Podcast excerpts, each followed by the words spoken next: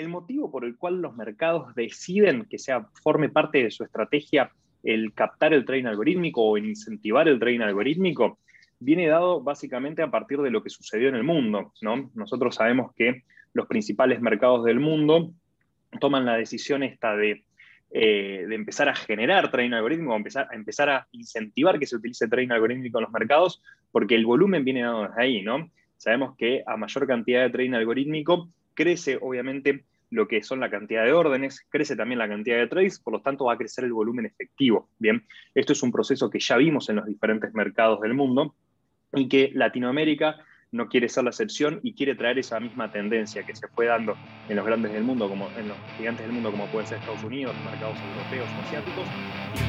Bienvenidos a Algo Más, el podcast de TradeSpark para la comunidad de los mercados financieros de Latinoamérica.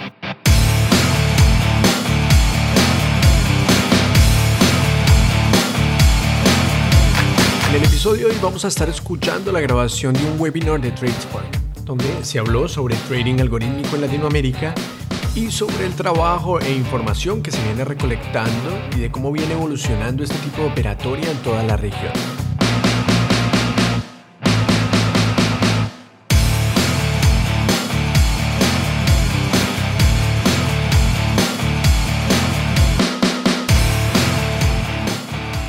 Para no esperar más, comencemos con la charla. Bienvenidos. Soy Nicolás Lino y CEO y fundador, cofundador de, TracePark. Eh, hoy vamos a estar dando el webinar Train Algorítmico en la DAM. Me va a estar acompañando Juan Ignacio Weiss, que también es uno de los fundadores de TracePark.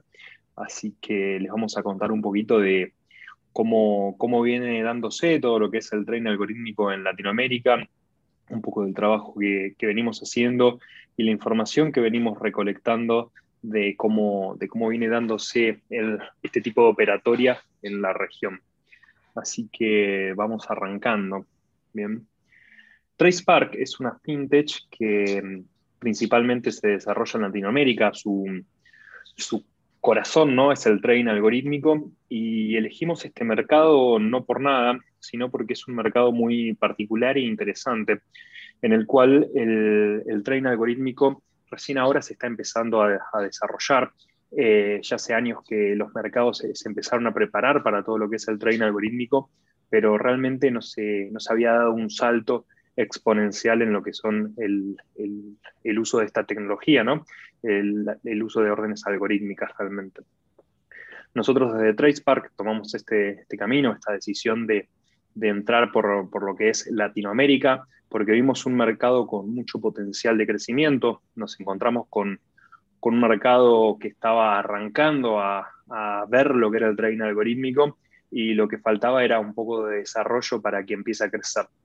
Eh, hoy nos estamos encontrando en un mercado que viene creciendo lentamente y nos estamos encontrando con algo realmente interesante. Eh, así que les vamos a contar un poquito más de cuáles son los números, de cuáles son las tendencias, de cuáles son las dificultades, cómo los mercados se preparan para recibir al trading algorítmico, lo que sabemos y hemos ido averiguando en la región.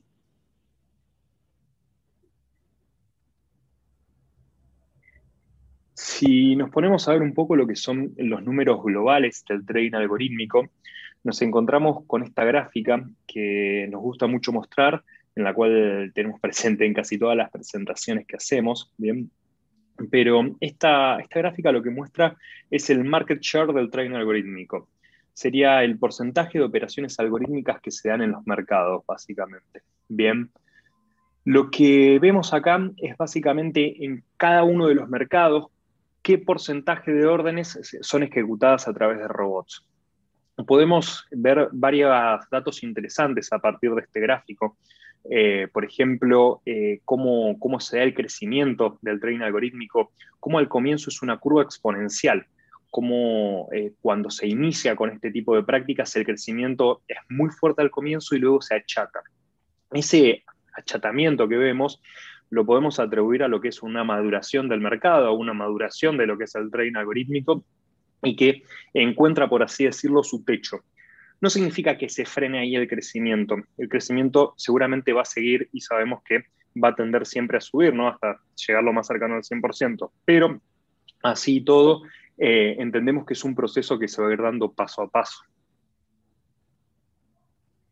Ya si nos paramos en, Latinoamérica, tenemos datos únicamente de dos mercados, ¿bien? De Argentina y de Colombia. A Brasil lo pusimos en la gráfica anterior con el mundo por un motivo. Eh, Brasil es realmente gigante en lo que es operatoria de trading algorítmico y se lleva puesto a toda Latinoamérica. Así que por ahora vamos a hablar únicamente de Latinoamérica a excepción de Brasil, ¿bien? Tenemos datos eh, representativos de Argentina y de Colombia. Tenemos en claro de que en Chile y en México se está ejecutando trading algorítmico, pero no tenemos números exactos, a diferencia de sí Argentina y Colombia, que, desde hace, ya desde hace unos años venimos recolectando información y estamos muy en contacto con, los mercados para, que nos puedan ir informando a medida que vamos teniendo avances con, respecto a, a, los nuevos números que van saliendo. Bien. En este gráfico podemos ver cómo se viene desarrollando el trading algorítmico en Latinoamérica, en Argentina y en Colombia eh, principalmente, y nos encontramos con, datos bastante interesantes. Por ejemplo, podemos ver que estamos al comienzo de la curva, que es lo que, lo que yo les mostraba o lo que nombraba recién en la gráfica anterior, cómo hay un crecimiento exponencial al comienzo de, la utilización del trading algorítmico, y es lo que estamos viendo en este momento en este gráfico, cómo está arrancando a crecer hacia arriba la, la ejecución del trading algorítmico. Bien. Al mismo tiempo, podemos ver dos datos más que, son bastante llamativos, que es cómo eh, Argentina hoy en un 23% ha tenido un salto muy grande en el último año, como en el 2020 se ha incrementado muchísimo el, uso del trading algorítmico y no tanto en Colombia. Bien, nosotros atribuimos a los dos casos la pandemia, básicamente. Entendemos que el trading algorítmico, una vez que se posiciona en el mercado, una vez que las pantallas están pintadas eh, por robots, eh, se empieza a generar una, sinergia, ¿no? Se empieza eh, a generar inercia, que, todos los robots empiezan a competir y a jugar entre ellos, ¿bien? Y es necesario seguir entrando cada vez con más robots. Por lo tanto, se empieza a producir un efecto que da ese crecimiento, ese crecimiento que vimos previamente en el resto de los mercados, y entendemos que Argentina ya rompió esa barrera, que Argentina va a empezar a entrar en un crecimiento fuerte y exponencial hacia arriba en el uso de robots. Por ahí, a diferencia de Colombia, que todavía le falta un poquito más para poder dar ese salto, eh, para poder empezar a tener un crecimiento más exponencial con lo, que con lo que respecta a robots. Esto no es malo, sino lo que dice es que en Colombia realmente en este momento hay una oportunidad para llegar contra un algorítmico y en Argentina es algo que podemos decir que ya está un poco instalado, ¿no?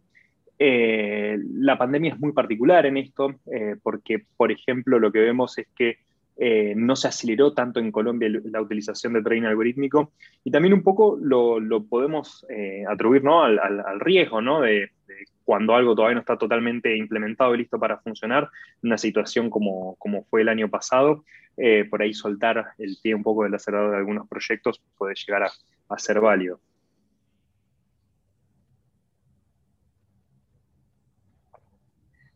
Si entramos eh, un poco a los factores que contribuyen a una base, a, un aumento de la operatoria algorítmica, nosotros eh, lo dividimos en tres grandes eh, etapas, tres, tres, grandes grupos, vamos a llamarlos. Lo que serían los mercados, la oferta tecnológica y la evolución del ecosistema. Bien, tratamos de, orientarlo en estos grupos para que sea algo más tangible, ¿no? Porque si nos ponemos a hablar realmente de los factores, eh, hay un montón, son muchísimos los que, los que ayudan a que el, el trading algorítmico crezca. Pero por ahí, si, no, si nos centramos un poco en esto, como decir mercados, oferta tecnológica y cómo, cómo el ecosistema se va, se va auto, autogenerando, ¿no? Cómo el ecosistema va generando nueva información, realmente son como una parte así para entender el crecimiento que se va dando. Bien. De los mercados, lo primero que tenemos para hablar es la apertura, ¿no? Cómo los mercados se empiezan a preparar para recibir el trading algorítmico, cómo empiezan a generar nuevas tecnologías y, a estar listos ¿no? para, poder, eh, para poder recibir esta, esta nueva ola algorítmica. ¿no? Eh, conocemos acá a diversos mercados también eh, de Colombia y de Argentina, bien, que han marcado una historia o han marcado una, tendencia a lo largo del tiempo y decidieron eh, que, llevar su estrategia ¿no? para empezar a captar o atraer hacia el mercado trading algorítmico. El motivo por el cual los mercados deciden que sea, forme parte de su estrategia el captar el trading algorítmico o el incentivar el trading algorítmico viene dado básicamente a partir de lo que sucedió en el mundo. ¿no? Nosotros sabemos que los principales mercados del mundo toman la decisión esta de, eh, de empezar a generar trading algorítmico, empezar, a empezar a incentivar que se utilice trading algorítmico en los mercados, porque el volumen viene dado desde ahí, ¿no? Sabemos que a mayor cantidad de trading algorítmico crece obviamente lo que son la cantidad de órdenes, crece también la cantidad de trades, por lo tanto va a crecer el volumen efectivo. Bien, esto es un proceso que ya vimos en los diferentes mercados del mundo y que Latinoamérica no quiere ser la excepción y quiere traer esa misma tendencia que se fue dando en los grandes del mundo, como en los gigantes del mundo, como puede ser Estados Unidos, los mercados europeos o asiáticos, quieren traer esa tendencia a Latinoamérica para empezar a hacer crecer ¿no? Eh, los mercados locales, empezar a tener una mayor cantidad de volumen y una mayor cantidad de operaciones. Eh, los mercados que acá nombramos tienen todos una trayectoria muy distinta eh, y algunos se parecen en, en, algunos detalles. Por ejemplo, tenemos a Matt Barrofex, bien, que Matt Barrofex, eh, la, tecnología, la, tecnología de su mercado la desarrollan ellos mismos, bien. Matt Barrofex empezó a, trabajar en, un nuevo, eh, empezó a prepararse para recibir training algorítmico sobre el 2011, según nos contaban ellos, donde empezaron a desarrollar soluciones que permitían el ingreso de órdenes a través de Excel. En su terminal de negociación desarrollaron un plugin que permitía ejecutar trading algorítmico directamente eh, desde su terminal de negociación conectando un Excel. Bien, eso fue en el 2011, ya para el 2013 lanzan su, nuevo, su nuevo motor del mercado, que ellos llaman PTP, bien, y este nuevo motor del mercado lo, ponen a funcionar y ya, ya disponen de interfaces fix para que nos podamos intercomunicar, para que podamos conectar y empezar a generar, a, generar tráfico de trading algorítmico.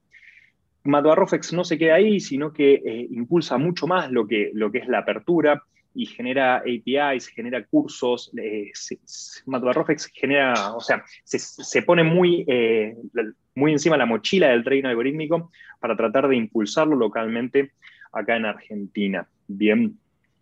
Luego tenemos a Vima, que Vima llega un poco más tarde eh, en la salida de producción, pero sabemos que arrancó desde antes. Vima en el 2017 pone en producción su nuevo sistema, que es Millennium, bien, que ese sistema estaba pensado justamente para poder soportar todo este tráfico eh, algorítmico, bien. Eh, y luego tenemos también en Argentina a MAE, que es el último de la lista en poder salir productivo dentro de Argentina, que MAE eh, saca su interfaz fix recién el año pasado para que se puedan conectar y ejecutar robots en el mercado. Eh, es bastante interesante lo que sucede con MAE, porque en todo el desarrollo que se fue dando de, su interfaz fix para que se puedan empezar a conectar eh, algoritmos, nosotros les fuimos dando una mano, fuimos trabajando con ellos mano a mano y mm, y los, acompañamos en todo este camino que, fue la, salida a producción de, su motor fix para que nos podamos interconectar y ejecutar directamente el trading algorítmico. Siempre me gusta mucho contar la parte de que MAE, eh, o sea, que TracePark fue el primero en ejecutar una orden algorítmica en, en MAE directamente, así que es un hito bastante, bastante interesante. Luego tenemos ya a ZICAP en Colombia, que también tiene un desarrollo propio, bien, que no fue a comprar un motor de mercado, bien. Eh, y ZICAP salió a producción en el año 2018, si no me equivoco, con su nuevo motor ya preparado para ejecutar trading algorítmico. Y por otro lado tenemos a la BBC, bien, que hizo que su motor fue comprado, ¿no? Se lo, adquirió a Nasdaq, bien, y eh, si no recuerdo mal, en el año 2015 deja listo el motor este para, para poder recibir trading algorítmico. Así que lo que podemos ver acá son realmente mercados que se aperturaron de maneras distintas, ¿no? Eh, Matbarrofex, MAI, Zetaika eh, desarrollaron sus propias soluciones. Bima y la BBC compraron motores, ¿bien? Eh, y todos fueron desarrollando el camino en diferentes años, pero siempre con la misma estrategia, con la misma visión de querer tener trading algorítmico en los mercados, querer sumar este tipo de operatoria y, e incentivar a los participantes a que ejecuten este tipo de, este tipo de, operatoria. Nico, acá me gustaría resaltar lo importante que es eh, que sea el mercado quien tome la decisión inicial de comenzar a impulsar este tipo de operaciones. Nosotros, bueno, tuvimos la suerte de, poder seguir de cerca lo que fue pasando en Argentina con los tres principales mercados, tanto con Malbarrofex, eh, durante el desarrollo de la plataforma de negociación que tienen hoy en día, como con la implementación de Millennium en Bima y lo que fue durante 2020 la puesta en producción del, Gateway Fix que realizó MAE para poder recibir eh, un mayor flujo de órdenes. Y esto no solo viene acompañado con, la inversión en tecnología, sino que es una idea o una decisión integral que suele incluir, por ejemplo, pliegos para realizar market making, capacitaciones. Eh, bueno, en el caso de Malvarrofex, lo que es el programa de nuevos operadores NOR, que básicamente se trata de formar gente en el mercado para que aparezcan nuevos actores. Y entendemos que, que eso es importantísimo y que es una decisión que terminan tomando porque la raíz de todo esto es seguir una tendencia que en el mundo se adoptó y parece que no se detiene, ¿no? Que, quiere, que decide continuar avanzando. Sí, totalmente, Juan, totalmente, Juan, lo que decís es, cierto y, ese es el, camino hacia el que vamos, por suerte, acá en, Latinoamérica y en todos los mercados en sí, que es eh, la automatización nos va, nos va a dar mayor cantidad de, volumen, nos va a dar mayor cantidad de operaciones y nos va a dar, en fin, un mercado más líquido, que es lo que, lo que todos buscamos. Eh, justo estoy viendo, discúlpenme que salgo todo con otro tema, de que están saltando algunas, o sea, están cargando algunas preguntas en el QA. Eh, las vamos a contestar todas al final, creo que me había olvidado decir esto al comienzo, así que si va surgiendo cualquier duda a medida que vamos, eh, que vamos presentando, eh, en el QA y al final vamos a ir respondiéndolas a todas. Bien. Con respecto al crecimiento de la oferta tecnológica, también eh, hemos visto una evolución. Esta evolución también la, entendemos a partir de la demanda que van generando los actores, eh, los, operadores de los mercados, que van requiriendo cada vez mayor cantidad de tecnología o, sus necesidades empiezan a crecer con lo que respecta a la ejecución de trading algorítmico. A medida de que se van necesitando soluciones más eh, performantes, profesionales o específicas, llamémoslas, va creciendo la demanda o las necesidades que se van teniendo. Bien.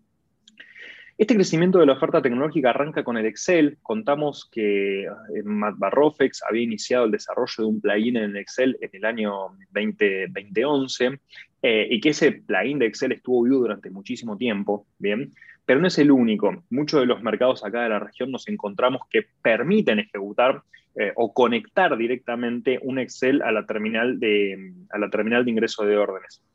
Esto se da porque Excel realmente es muy versátil y permite hacer eh, muchos tipos de estrategias. Bien, eh, por ahí tiene sus limitaciones porque no tiene el potencial absoluto de lo que sería una herramienta específica para trading algorítmico, pero sí permite realizar algunas cosas que, se pone interesante como para poder arrancar, poder testear y al mismo tiempo cuando no se, no se necesita realmente una performance, uno puede jugar un poco con el Excel para, para poder lanzar algo, ¿no? Pero con el pasar del tiempo empezaron a surgir nuevas cosas que fueron los OMS, ¿bien? o los Order Management Systems, que son eh, sistemas que los diferentes eh, brokers empezaron a contratar para, para poder, eh, para poder conectarse directamente a los mercados. Estos sistemas suelen tener APIs y, a partir de estas APIs uno puede conectar sus propios algoritmos. Bien, esto es interesante porque permite no, no solamente que un broker, un banco o un, o un fondo realice trading algorítmico, sino permite también que los retails empiecen a ejecutar trading algorítmico. Y acá es donde se pone interesante porque el juego ya se abre para una mayor cantidad de jugadores, ¿no? Pero luego de pasar por esta necesidad ¿no? de tener OMS, para tener APIs, para poder empezar a comunicarse de una manera un poco más sencilla o poder, poder lanzar un robot de una manera un poco más fácil, empiezan a surgir las soluciones específicas. Bien, estas soluciones específicas se llaman EMS, donde en la región tenemos identificadas a, bueno, Arquans, nuestro producto, obviamente, y por ejemplo a CMA, que CMA también cuenta con una solución de ejecución de trading algorítmico. Bien, y estas soluciones ya surgen porque eh, requieren de un canal de comunicación más performante, porque requieren de la posibilidad de lanzar robots con un mayor dinamismo, porque requieren de poder generar robots eh, a una mayor velocidad, y no solamente una mayor velocidad, sino que sean más robustos, que tengan que, esté que la solución esté realmente pensada para eso, ¿bien? Y por eso es que surgen estos sistemas que hoy por hoy eh, son, están poniendo bastante de moda, por así decirlo. Vemos eh, en Colombia, que por ejemplo, que estamos trabajando muy fuerte ahora, donde realmente empieza a surgir una demanda por, productos como el de CMA, por productos como Arquans. Acá localmente en Argentina también estamos viendo una gran demanda por productos. A, CMA no lo estamos viendo eh, localmente acá en Argentina, pero sí estamos viendo una gran demanda por Arquans donde lo que se buscan son soluciones específicas para la ejecución del trading algorítmico, donde se busca esa herramienta eh, que es exactamente para solucionar ese problema. Algo que, me gusta mencionar siempre cuando, cuando conversamos sobre este tema es que acá también se puede identificar una tendencia clara y una gradualidad en lo que ha sido la adopción de la tecnología, como también la adopción de este tipo operatoria. Eh, es, es, en cierta forma como un camino natural que se va dando donde sucedió que se comenzó a operar o a empezar a diagramar las primeras estrategias a través de la implementación de las mismas por Excel. Eh, y a medida que la oferta tecnológica aumenta, se fue migrando hacia otro tipo de soluciones. Eh, porque si bien Excel servía o sirve incluso para algún tipo de roteo de órdenes, eh, tiene una funcionalidad más acotadas y bueno, ya poder utilizar APIs de un, sistema que permite rutear órdenes al mercado, te permite definir eh, una lógica o una estrategia un poco más compleja. Y a medida que ese camino va dando frutos eh, y que uno puede validar que la implementación de Excel es buena y da un salto hacia, hacia algún tipo de aplicativo un poco más complejo que le permita realizar un juego un poco más amplio y continúa validando que, es el camino, el, camino, eh, el camino que hay que recorrer, termina derivando en, el final de la cadena, que son estas plataformas especial especialmente dedicadas para, para un tipo de, de operatoria, ¿no? que en este caso es la operatoria algorítmica, que tienen en cuenta, que tienen en cuenta cuestiones de seguridad, de performance, eh, de disponibilidad. Entonces, como, como resumen es, está bueno poder entender y determinar que ese camino o esa curva gradual que vemos que va creciendo también se ve en, tanto en la oferta tecnológica como en la adopción de la misma. Sí, totalmente, totalmente. Y esto encaja muy bien con, lo que se viene ahora, ¿no? Que es la parte de la evolución del ecosistema. Eh, porque me parece que va muy de la mano, porque a medida de que el ecosistema va evolucionando, va empezando a tener nuevos requerimientos, ¿no? Eh, nos encontramos con, nuevas necesidades y la tecnología necesita poder presentar, ¿no? Esa, esa, esa, o sea, dar esas soluciones que, que va necesitando el ecosistema, ¿bien? Y acá creo que es amplio el tema de la evolución del ecosistema, porque ahí vos, Juan, nombrabas la parte de, la tecnología en lo, que va con, la evolución del ecosistema, pero la tecnología no es el único factor que, hace evolucionar el ecosistema, sino podemos eh, nombrar cosas como, bueno, como este webinar o como lo que hace Tracepar cuando lo que busca es eh, generar contenido, ya sea por su blog o en las redes sociales o en las notas, donde justamente también con eso mismo busca hacer evolucionar el ecosistema y el mismo ecosistema va logrando interesarse ¿no? cada vez más por, estos temas y va generando cada vez mayor cantidad de información que por ahí uno, uno arranca a hacer que la rueda gire, pero después en un momento empieza a girar sola, ¿no? También hay una cosa que, me gusta con esto de la evolución del, del ecosistema, es la parte de, de, los robots peleándose en, el misma, en la misma pantalla, ¿no? Cuando empezamos a ver los diferentes robots que se empiezan a encontrar en la, peleándose en el mercado y donde podemos tener robots encadenados, donde uno hace una acción, que eso, eh, que eso hace que otro robot haga otra cosa, y eso hace que otro robot haga otra cosa, y eso nos, produce que las pantallas estén pintadas, y eso mismo también es una evolución del ecosistema que nos va a dar cada vez mayor cantidad de, necesidades, ¿no? Ya sea necesidades de información, de tecnología, de, no sé, de personal también, ¿no? O sea, realmente acá es donde, donde la rueda empieza a girar y, este ecosistema vivo, ¿no? Porque cada vez es más complejo, eh, empieza a tomar forma y a, sumar cosas. Sí, la verdad que es, el, como el, subyacente de, todo este crecimiento, es la parte que más eh, considerada debe estar o sobre la que hay que tener presencia. No es solo la arista tecnológica, tiene varias otras aristas eh, surge también la aparición de nuevos perfiles dentro de la operatoria algorítmica, eh, la aparición de personas quizás que tienen la capacidad de transformar una idea de trading en un código que se pueda ejecutar, personas que están más dedicadas a estudiar el mercado y detectar oportunidades eh, y no tanto en la operatoria directa. Y sin dejar de lado tampoco lo que es la lista de la capacitación o la transmisión de know-how. Eh, bueno, recién lo mencionabas, eso es algo en lo que nosotros tratamos de hacer mucho énfasis porque nos encontramos cuando empezamos en este negocio que había muy poca información de trading algorítmico en español, especialmente de lo que es la región.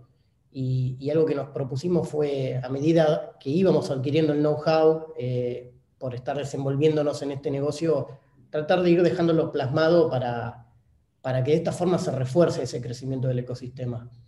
Así que sí, es, Creo que ahí con lo que estás diciendo me gustaría sumar de que, de que no somos los únicos, ¿no? De, que, de que buscan generar contenido e información.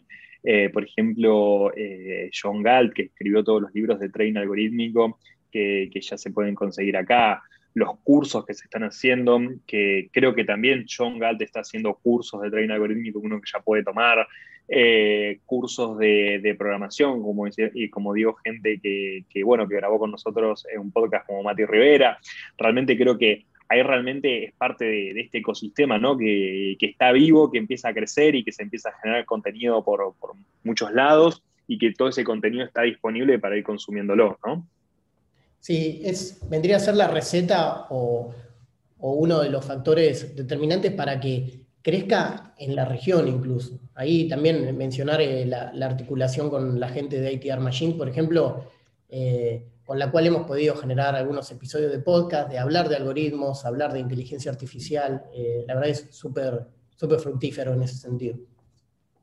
Sí, totalmente, totalmente. Realmente lo que se empieza a dar con, un ecosistema evolucionando es, es increíble. Pero si salimos de la evolución de, los, eh, del ecosistema y pasamos al impacto ¿no? que trae el trading algorítmico en los mercados, y este tema me encanta, pero me parece que vos, Juan, lo podés explicar eh, mejor que yo.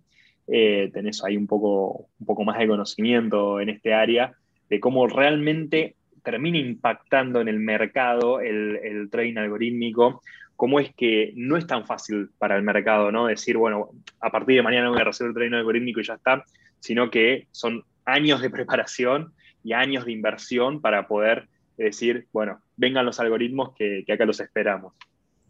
el impacto es evidente, eh, es evidente tanto para el operador, que de repente empieza a, ver otro comportamiento en la pantalla y eso puede llegar a ser incluso algo que, no que le impida, pero que moleste a la hora de, operar, pero principalmente es, tiene un impacto muy alto en las plataformas de negociación.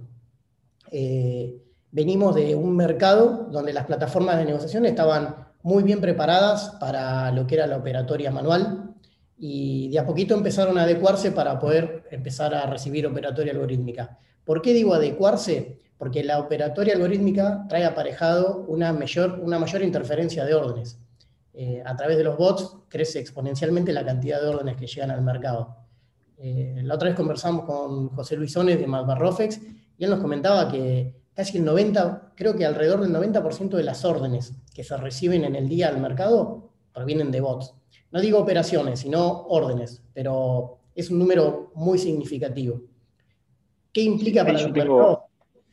Tengo macheteado acá el dato de, Gonzalo Pascual Merlo, eh, gerente de mercados en Vima, que lo que nombraba es que el incremento de órdenes en los mercados eh, de Estados Unidos, una vez que abrieron las puertas al trading algorítmico, se dio en un por 50, ¿no? Empezaron a recibir 50 veces más, mayor cantidad de órdenes. De trades lo multiplicaron por, 5, eh, por 15, discúlpenme, y el volumen efectivo fue por 3, ¿no? Entonces, esto realmente eh, es un impacto gigantesco para las plataformas de negociación. Pensemos que si antes procesaban uno, ahora procesan 50, ¿no? Eh, realmente, en términos absolutos, gigantesco el impacto que, genera esto. Y demanda que, el software esté preparado para recibirlo, eh, para que no se interrumpa la operación tradicional, ¿no? en ese sentido, bueno, en todo lo que es pre-trade, eh, fuertes sistemas de monitoreo para poder detectar cualquier actividad eh, que esté desviándose de la media eh, y, tener los mecanismos para encapsularla y, eliminarla o pausarla por un momento. Fuertes controles de pre-trade, poder tener, por ejemplo, order throttles para limitar la cantidad de órdenes que se pueden enviar por segundo por una sesión en el mercado, o limitar los montos o los tamaños de las órdenes que se envían, de forma tal de, tener una operatoria en cierta forma controlada. Pero las adecuaciones tampoco se quedan ahí, porque estamos diciendo, a mayor cantidad de órdenes, mayor cantidad de operaciones. Y todas esas operaciones luego se procesan por sistemas de back office o de post-trade que, que reciben todo ese input de la plataforma de negociación del mercado. Entonces, no solo es eh, adecuar y renovar el motor de calce, sino también que ese crecimiento se traslade a todos los sistemas satélites eh, que también tratan de, llevar adelante otros aspectos de la operatoria. Y bueno. acá, acá hay el dato que siempre me gusta contar con esto de los sistemas satélites, con, un caso que, nos sucedió a nosotros, de, eh, con un back office con un back office no comercial, ¿no? con un back office hecho in-house por, por, un cliente nuestro, el cliente acostumbrado siempre a operar manualmente, eh, metían una determinada cantidad de órdenes por día eh, y hasta que enchufamos trading algorítmico empezaron a ejecutar una buena cantidad de órdenes y lo que, lo que les ocurrió fue que les explotó su, su, sistema de back office. No pudo procesar todas las operaciones que habían, que habían tenido en el día, básicamente, justamente por no estar preparados. Y ni siquiera estamos hablando del mercado, estamos hablando de un, eh, de un actor del mercado, ¿no? de alguien que estaba operando que no pudo tolerar la cantidad de, operaciones que habían recibido su, su, back office. Así que me parece que son esto de los sistemas satélites realmente es importante y demuestra hasta dónde impacta, ¿no? Eh, porque se lleva, se, lleva toda la cadena ya. No es solamente eh, el mercado en sí, no son los sistemas de post-trade, ya sino es el sistema del, mismo, del, mismo, eh, del mismo grupo, ¿no? Sí, y acá también tener en cuenta que, bueno, si bien es un impacto, implica que, haya que hacer adecuaciones. Eh, por ejemplo, también algo que por ahí me, olvidaba de mencionar, el mercado tiene que garantizar que quien, quien se está conectando a operar de manera algorítmica eh, tenga un software que cumpla con las condiciones que el mercado determina para que la operatoria sea funcional. Entonces, desarrollar eh, buenos procesos de homologaciones, que acá en Argentina y en Colombia sabemos que los tienen todos los mercados, y definir reglamentos de operatoria, ¿no? Eh, con lo importante que eso, que eso es también. En el fondo, eh, es un poco más de lo que veníamos contando, no es trivial, demanda, demanda inversión y un esfuerzo, pero este impacto también en, en, el fondo termina siendo muy positivo porque a la larga termina habiendo por lo general una mejor formación de precios, un aumento en los volúmenes de operatoria, eh, mayor liquidez para entrar y salir, hasta en plazas que previo a la adopción del trading algorítmico no eran líquidas, con lo cual eh, en general termina generando un crecimiento positivo en el mercado. Sí, totalmente, totalmente. Creo que también, como, para dar una vueltita más a todo esto, está bueno resaltar cómo nosotros fuimos contando por ahí eh, antes como eh, Bima, MAE, eh, Matbarrofex, Zetaika, BBC, fueron o sea, eh, transitaron todo este camino que contamos ahora, eh, fueron implementando todas estas cosas, pero hay que entender que todos los mercados se tienen que adecuar a esto a medida que quieren ir recibiendo trading algorítmico. Y esto no es algo que sucede de un día para el otro.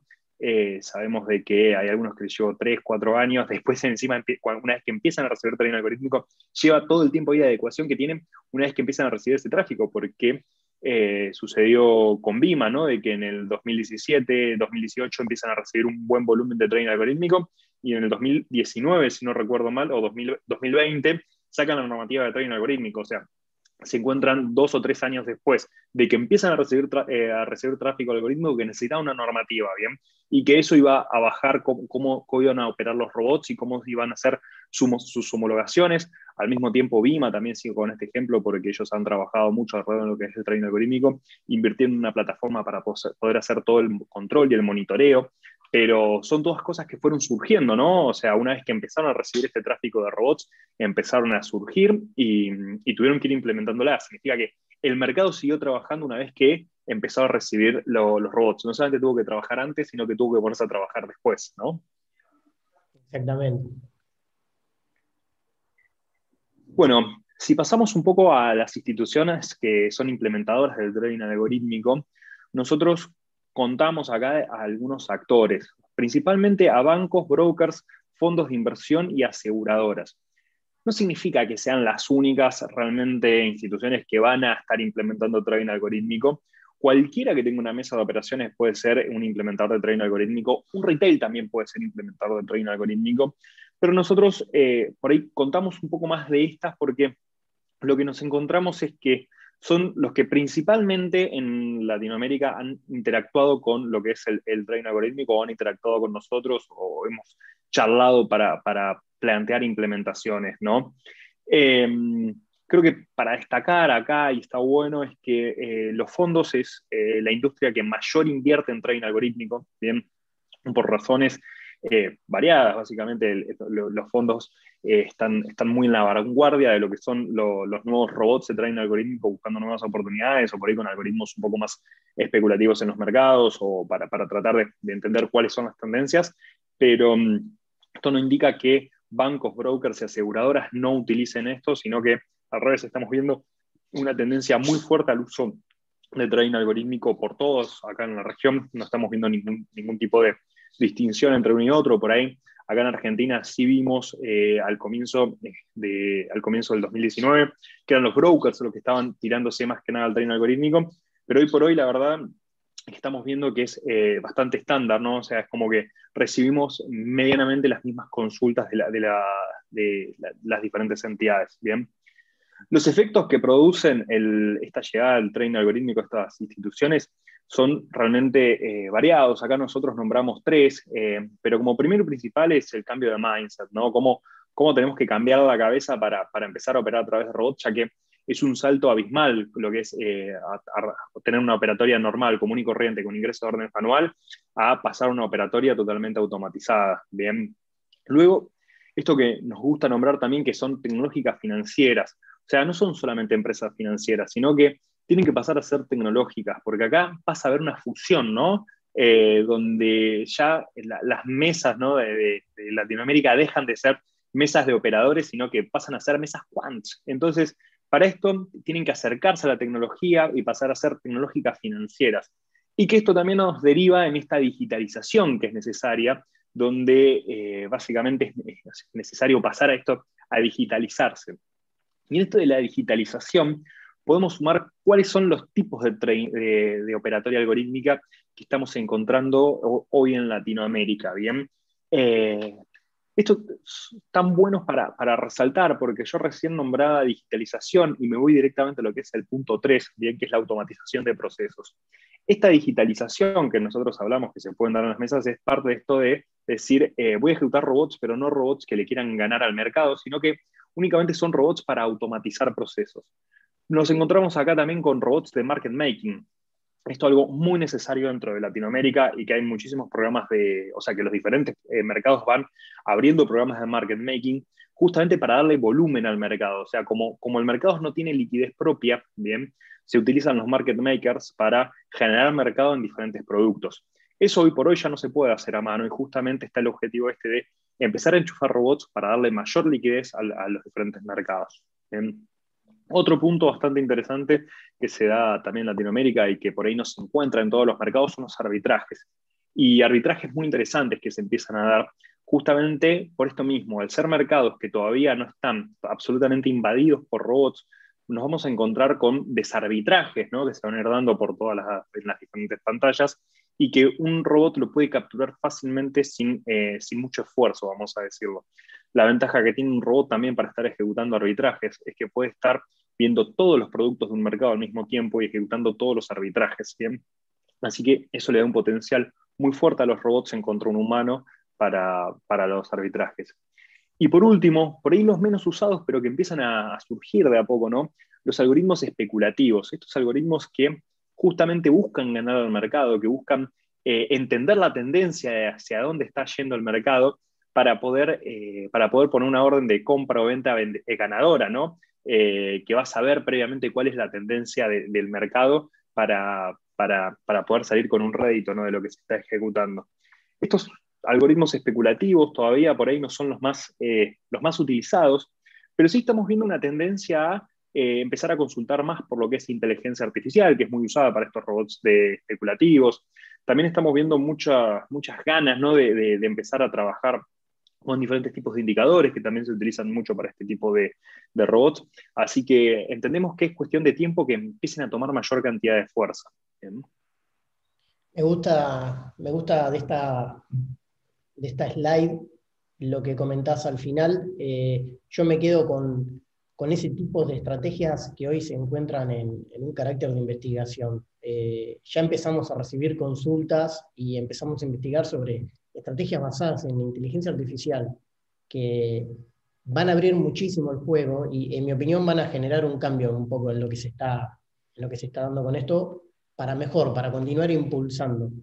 Y bueno, espero el momento en que podamos por ahí contar eh, en algunos meses o años eh, de nuevo en qué estado se encuentra la operatoria algorítmica y poder poner este tipo de estrategias basadas en tecnologías que son prácticamente, que están en el estado del arte, ¿no? Como, como lo que es inteligencia artificial. Bien. Sí, sí, sí, la verdad es que la inteligencia artificial eh, se empieza a poner cada vez más, más interesante. Em, si vamos un poquito a cómo, cómo se está implementando el tren algorítmico eh, eh, acá en, Latinoamérica, vamos a hablar un poco más de lo que es la infraestructura y cómo se utiliza esta infraestructura. Bien, nosotros acá nombramos los tres grandes grupos que tenemos, que sería el SaaS o el Software as a Services. Bien, el SaaS se está poniendo muy eh, de moda hoy en día en todas las industrias, no solamente en la industria de tren algorítmico, eh, el SaaS es básicamente lo que nosotros consumimos todos los días en Netflix, Spotify, es eh, poder entrar a una web directamente y estar suscrito a un, servicio, ¿bien? Para el cual nosotros no tenemos que contratar ningún tipo de, eh, servidores ni nada por el estilo. En diferentes industrias hace unos años era muy común que cada vez que se contrataba un sistema, ¿no? Había que instalarlo de la solución dentro de la empresa y demás con las soluciones SaaS nos vamos olvidando de eso. Luego tenemos las implementaciones on-prem, que es justamente esto, compro una solución y la meto dentro de mi empresa. Esto se está viendo mucho en trading algorítmico dentro de Latinoamérica en lo que respecta a desarrollos propios. Estamos viendo que hay desarrollos propios en la TAMS, ¿bien? Y estos desarrollos propios suelen hostearse on-prem. Y por otro lado tenemos lo que, son, lo que es el colocation, que esto también viene de la mano de los mercados. Los mercados son los que tienen que aperturarse ¿no? para, poder permitir que se ejecute colocation dentro de, dentro de sus mercados. El colocation es básicamente poder tener eh, un servidor al lado del mercado mismo. Pero nosotros vamos a hacer un poco de énfasis en lo que es el SaaS. ¿bien? Entendemos que, el SaaS va a ayudar a potenciar el trading algorítmico en la región por múltiples motivos. Eh, el SaaS nos permite eh, adquirir un servicio, ¿no? un, vamos a decir, bajo coste, ¿no? Y en poco tiempo de implementación. Entonces, lo que nos va a dar para este caso, como es el tren algorítmico, es poder estar eh, lanzando una estrategia contra un mercado de capitales en muy corto tiempo y con una inversión baja. Bien, entendiendo por ahí eh, lo que sucede en los mercados locales, donde eh, los, el volumen es más bajo que en otros mercados, como, como en los mercados de Estados Unidos, lo que permite el SaaS es poder hacer una prueba minimizando riesgos, básicamente. Poder decir que eh, salimos a probar un algoritmo directamente contra el mercado sin la necesidad ¿no? de pasar por esto de decir un desarrollo local, por decir tengo que contratar un sistema y movilizar a áreas para poder hacer una implementación interna de este sistema, sino que contrato directamente un servicio en la nube y ya puedo estar lanzando mis algoritmos. Nosotros entendemos que eh, el SaaS lo que, lo que, a lo que va a ayudar es que a esa curva que nosotros veíamos al principio crezca mucho más rápido de lo que vimos en los otros países. Bien, deberíamos ver un crecimiento exponencial realmente en lo que es el trading algorítmico en Latinoamérica, porque realmente estos servicios eh, permiten justamente eh, que la ejecución del trading algorítmico se haga en muy poco tiempo. Y este de que se haga en muy poco tiempo nos va a permitir escalar muy rápido el volumen de trading algorítmico que se está ejecutando. ¿Cuál es, la, ¿Cuál es el delta de tiempo entre una implementación SaaS y por caso que yo quisiese una implementación on-premises? Eh, ¿De cuánto tiempo estamos hablando en cada una de ellas? ¿Cuándo puedo operar mi primer robot? Bien, si, hablamos de, de bien, eh, varía un poco, ¿no? Lo que es eh, el SaaS, por ejemplo, si nosotros decimos quiero, quiero ejecutar un mercado que no necesito homologar, yo ya cuento con todos los aspectos, ¿no? Yo ya tengo todo listo para ejecutar, para, para dar de alta la plataforma, en 48 horas vos tenés eh, listo para, eh, para ejecutar un robot en un mercado. Y después tenés cuatro semanas más en las cuales vas a ser capacitado para, para poder lanzar estos robots en el mercado. Bien. Ahora, si vamos a una instalación eh, on-premises, tenés un mínimo de 6 a 8 meses para lo que es la implementación del sistema on-premises. Y esto se da justamente por lo que es la coordinación de una implementación on-premises, que es necesario el equipo donde se va a instalar, la redundancia que va a tener, eh, coordinar con los diferentes equipos de infraestructura, con los equipos de seguridad, con las mesas. Realmente eh, lo que es una instalación on-premises lleva mucho tiempo. ¿bien? Y creo que también estaría bueno resaltar acá con cuál sería el tiempo del desarrollo de, una solución propia, ¿no? que me parece que, es algo también interesante a medir con la, con la pregunta que vos me, estás haciendo, Juan. Si nosotros le subamos a esto que entendemos que llevaría entre alrededor de dos años más o menos generar un desarrollo que pueda ser autónomo, conectado a los mercados, ejecutándose, si yo decido eh, lanzar mi propia aplicación de trading algorítmico, ¿no? O sea, tengo, tengo mi, broker y voy a hacer mi aplicación de punta a punta, eh, entendemos que nos llevaría eh, menos de dos años. Entonces estamos hablando de 48 horas contra 8 meses contra dos años, ¿bien? Así que la verdad es que los tiempos son, son mucho más cortos en el SaaS y eso puede hacer que la curva esta crezca muchísimo más rápido. Bueno, si hay algo que, de lo que estamos casi seguros es que cuando empezó a tomar impulso la curva del trading algorítmico en los mercados referentes del mundo, allá por 2008, 2009, eh, no existían estas posibilidades, ¿no? Estamos hablando de o encaro un proyecto, un desarrollo propio para tener mi plataforma de trading algorítmico con lo que eso implica, tiempo, dinero, una inversión, o contrato una solución armada instalada en mis servidores que tiene también esta, este factor del tiempo y también un costo más elevado. Eh, lo que decís de tener la posibilidad de en un mes estar ejecutando los primeros robots y empezando a sumar know-how en esta operatoria, volviéndome más competitivo, me parece que es, es un punto muy diferencial y muy, muy interesante para, para tratar de que escale esto, ¿no? Sí, sí, totalmente, totalmente y es algo que vamos a ir viendo cómo se va a ir dando en los, próximos meses, años, así que vamos a, vamos a estar presentes de esto y volveremos acá a presentar y a contar un poco cómo, cómo es que viene evolucionando, ¿no? Eh, ya le, vamos dando cierre, eh, lo que vamos a hacer es pasar a responder un poco las preguntas, que, hasta ahora fueron cargando un par, y, y vamos a ir dándole respuestas Acá tengo, tengo una que está, que está buena, que lo que consultan es si el aumento que se menciona en el tren algorítmico del último año se debe a un aumento real o un aumento relativo por disminución del volumen del mercado. Bien, y es lo que podemos decir que el aumento es real. Bien, la cantidad de robots que se han, eh, que se han lanzado son mayores, la cantidad de operaciones, bien, no, no hablamos de volumen, sino que operaciones, bien. Cada vez que, que una orden se ejecuta, no, no, no vemos volumen, sino lo que vemos son operaciones reales. O sea, eh, no sería volumen efectivo, bien, sería eh, operaciones. Eh, e-, eso realmente tuvo un incremento y tuvo un incremento muy alto en el, último, en el último año. Y no viene por la disminución, sino que viene dado por los nuevos algoritmos que se lanzan al mercado. es una lástima porque no tengo preparado ningún informe acá de, la, operatoria nuestra, pero no sé, Juan, y si vos tenés números de, de lo que fue principio de 2020 finales de 2020 con cantidad de robots que se lanzaron, al menos de nuestra plataforma, cantidad de operaciones. No sé si tenés eh, algo en la cabeza o te acordás. Sí, tenemos una métrica que básicamente nos dice que durante 2020 se ejecutaron eh, aproximadamente 10.000 robots eh, a lo largo de todo el año.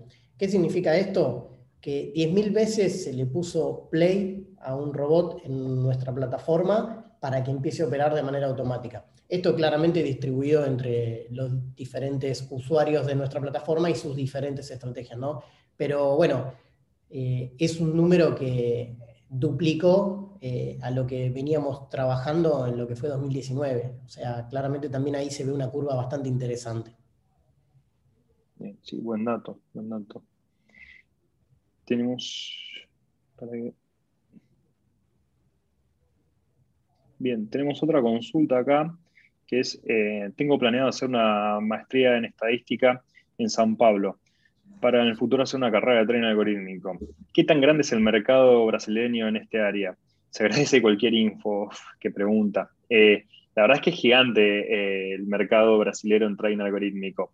Realmente. Tengo un dato por ahí también que justo nos los contaron, nos contó la gente de Vima, de que en el año, o sea, en el año 2020 B3 triplicó la cantidad de órdenes algorítmicas que, recibió. Bien.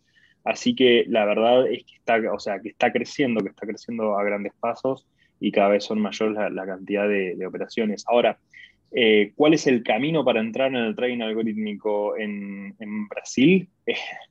me encantaría saberlo también.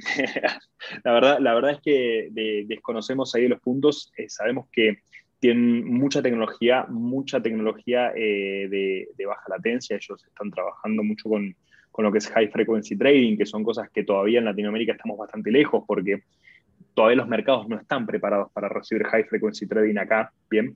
Eh, en Brasil sí, y esa es una de las grandes diferencias que hay y realmente el salto, el salto es grande. Sí, ahí Brasil, P3 ha firmado acuerdos con la gente de CME Group, el mercado de, de commodities de Chicago, y bueno, se apoyan mucho en su tecnología, ¿no? De hecho, la plataforma de negociación es Puma, que es la, misma que se utiliza en Chicago, una instancia de la que se utiliza en Chicago. Eh, están muy preparados y muy avanzados en este aspecto. Buen dato ese. Bueno, si alguien tiene alguna otra consulta para cargar en el QA, eh, la podemos responder ahora.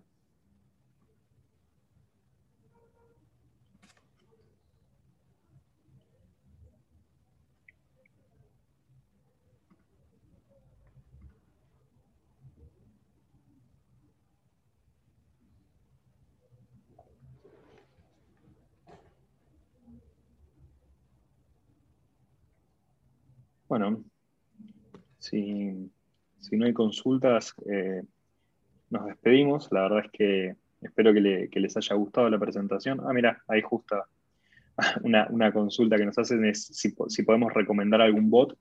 Esto es, interesante. Nosotros eh, tenemos bots que ya están hechos dentro de nuestra plataforma, pero están pensados para, automatizar, ¿no? Están pensados para automatizar procesos, no están pensados realmente para, para ganar dinero. Bien eh, nuestra plataforma o nuestro trabajo de TradeSpark es facilitar lo que es el camino al trading algorítmico. Nuestra plataforma ArcOnes está pensada justamente para poder conectarse a múltiples mercados en que un operador pueda administrar algoritmos. Bien, pero nuestro trabajo no es eh, justamente eh, ofrecer directamente los algoritmos en cajas cerradas, sino que por ahí ofrecemos más cosas de automatización. No, no vamos tanto a lo especulativo, sino que buscamos acompañar a los clientes para que puedan generar sus propios robots. Eh, con respecto eh, ahí con, a, la consulta esa de podemos recomendar algún bot, también depende para qué, ¿no? O sea, porque hay bots para eh, criptomonedas, hay bots para, no sé, hay realmente bots para todos, y ahí me parece que hay que hacer un análisis bastante más extenso. Sí, por ahí, antes de despedirnos, también comentarles que los invitamos a, pasar por nuestra landing es tracepark.la y en especial en la sección del blog van a poder encontrar diferentes artículos donde, bueno, vamos planteando un poco cuestiones de mercado, cuestiones de comunidad eh, y también hay algunos eh, eh, artículos relacionados con diferentes estrategias que analizan estacionalidad y por ahí puede ser un buen punto de partida para empezar a, por ahí analizar algún, algún tipo de estrategias. Justo ahí llegó otra pregunta. Te la dejo. ¿Qué comunidades existen en las cuales gente con experiencia que viene desde el otro extremo, o sea, desde el desarrollo de software, pueda ponerse en contacto con especialistas en trading para buscar posibilidades de sinergia? Bueno, muy buena pregunta. Eh, la verdad que esto nos pasa mucho. Eh, se pone en contacto con nosotros gente de ambos extremos, gente de mercado que viene con, las ganas de aprender a programar. Eh, hay un lenguaje que está en auge que es Python, que tiene, es, bastante receptivo para que a partir de una muy poca experiencia se pueda muy rápidamente aprender a programar y a diseñar estrategias de trading. Y también tenemos gente que viene desde, llamémoslo el palo del software, eh, como, como, recién lo mencionabas, que, que se acerca para, para, empezar a aprender de mercado. Las comunidades eh, son varias. Eh, nos, a, ver, por un lado, hay ya varios cursos que no son de software, sino que son de, análisis, de, análisis técnico, de mercado, que se pueden encontrar porque hay mucha gente dándolos, eh, ya mismo de manera formal o informal, en Twitter eh, han aparecido, pero si queremos ir a la formalidad también eh, se puede ver en maestrías en finanzas, en diferentes universidades, por lo cual ese puede ser un lugar para conectarse, pero bueno, si no también no, hay un punto concreto de encuentro, pero estando en este, en este ambiente, vinculándose, es, es como la, la manera más, más óptima, digamos. Creo que ahí está bueno también para, contar un poco de lo que la comunidad que nosotros estamos trabajando para, sacar o para armar directamente una comunidad en Reddit, bien, que lo, que estamos buscando es generar esta misma sinergia que estás nombrando Ramiro, bien, eh, para, que se pueda cruzar, ¿no? Para, que las diferentes personas que, quieran sumarse se puedan, se puedan sumar y dejar sus consultas y demás. Todavía eh, no tenemos los contactos como para que se sumen esto desde el otro extremo, porque entiendo que estás consultando por ahí por gente que haga trading algorítmico en, en mercados como el de Estados Unidos. Sin embargo, eh, hoy acá eh, en Argentina uno encuentra gente que está haciendo trading algorítmico en Estados Unidos, eh, por ahí son retails, ¿no? pero hay que estar activo en Twitter, bien, en Twitter realmente ah, hoy hay mucha información y nosotros queremos fomentarlo con, con algo que estamos trabajando ahí para sacar en Reddit, que ya lo venimos planificando desde, hace un tiempo y, que esperamos que salga algo, algo interesante. Justo, justo Carlos te preguntó de, del Discord. Sí, mira, eh, acá otra consulta que es eh, qué software se usa habitualmente para trading de alta frecuencia. Y para trading de alta frecuencia ahí está bueno porque no es que se use un software pago, normalmente se, hace algo a medida, que son las placas FPGA. Ahí, bueno, Juan y también nos puede contar bastante más de lo que son las FPGA. Eh, pero no es una tendencia que hoy se esté, se esté viendo en Latinoamérica, bien, eh, siempre aceptando a Brasil, donde, donde sí hay algo de todo esto, pero acá localmente, eh, o sea, si hablamos de, Argentina, de, de, México, de Chile, de Colombia, realmente estamos lejos de que los mercados puedan soportar este tipo de operatoria. Aparte, para que rinde realmente una FPGA, hay que todos los mercados deberían soportar lo que es el colocation, ¿no? O sea, deberían dejarnos estar lo más cerca del mercado. Así que son, es un salto abismal realmente en lo que está sucediendo hoy en día. Y el Discord eh, deberíamos generarlo, ¿no? Eh, empezar a hacer esto un poco, un poco más para, para, para que la gente se pueda sumar directamente. Bueno, gracias Alexander, un saludo grande. Qué bueno eso. Sí, sí, sí. Alexander es, eh, bueno, con él hemos generado algunos artículos, así que de nuevo repetirles la invitación. Si entran a nuestra landing page, en la sección de blogs, van a poder ver algunos artículos que hemos desarrollado con él sobre cuestiones de estacionalidad en el trading. Sí, el uso de FPGAs incluso yo tuve la oportunidad de, estar vinculado con CME Group allá por el año 2014, 2015, en realidad de 2013 a 2015. Y en esa época ya estaban haciendo las primeras implementaciones en FPGA, eh, manejando latencia en el orden de los nanosegundos, eh, como para tener una idea de, la magnitud del avance y, también lo que implica poder seguirlo ¿no? a ese ritmo. Eh, en este caso, no descarto la posibilidad de que, bueno, es como todo con la tecnología, con el paso de algunos años, se empiecen a abaratar costos, eh, es lo que pasa siempre con, con, estas cuestiones tecnológicas y se puedan comenzar a implementar acá, ¿no? Así como también ir consolidando el know-how adquirido. Sí, es un proceso que, que, se tiene que ir dando justamente y esperamos ahí que, que llegue, ¿no? Porque realmente sería un desafío increíble cómo vamos a dar FPGA con software as a services. Eh, creo que, que, ahí podemos, eh, desde siempre desde Latinoamérica, innovar, ¿no? Para, para poder brindar otro tipo de soluciones eh, funcionales, ¿no? Y que sean funcionales para nuestro mercado, que es un mercado muy distinto a, otros, pero, pero ideas siempre pueden surgir y algo interesante puede salir de ahí. Bueno, muchísimas gracias a todos por, participar. Eh, bueno, como le, como le nombraba Juan, los esperamos que puedan pasar por, la, por nuestra landing, que puedan eh, sumarse a nuestra comunidad en Twitter o en LinkedIn, donde vamos posteando todas las novedades. Se van a, van a poder encontrarse ahí con un montón de información y los nuevos eventos que vayamos generando. Así que muchísimas gracias por participar y los esperamos en el próximo evento. Adiós. Buenas tardes a todos, adiós.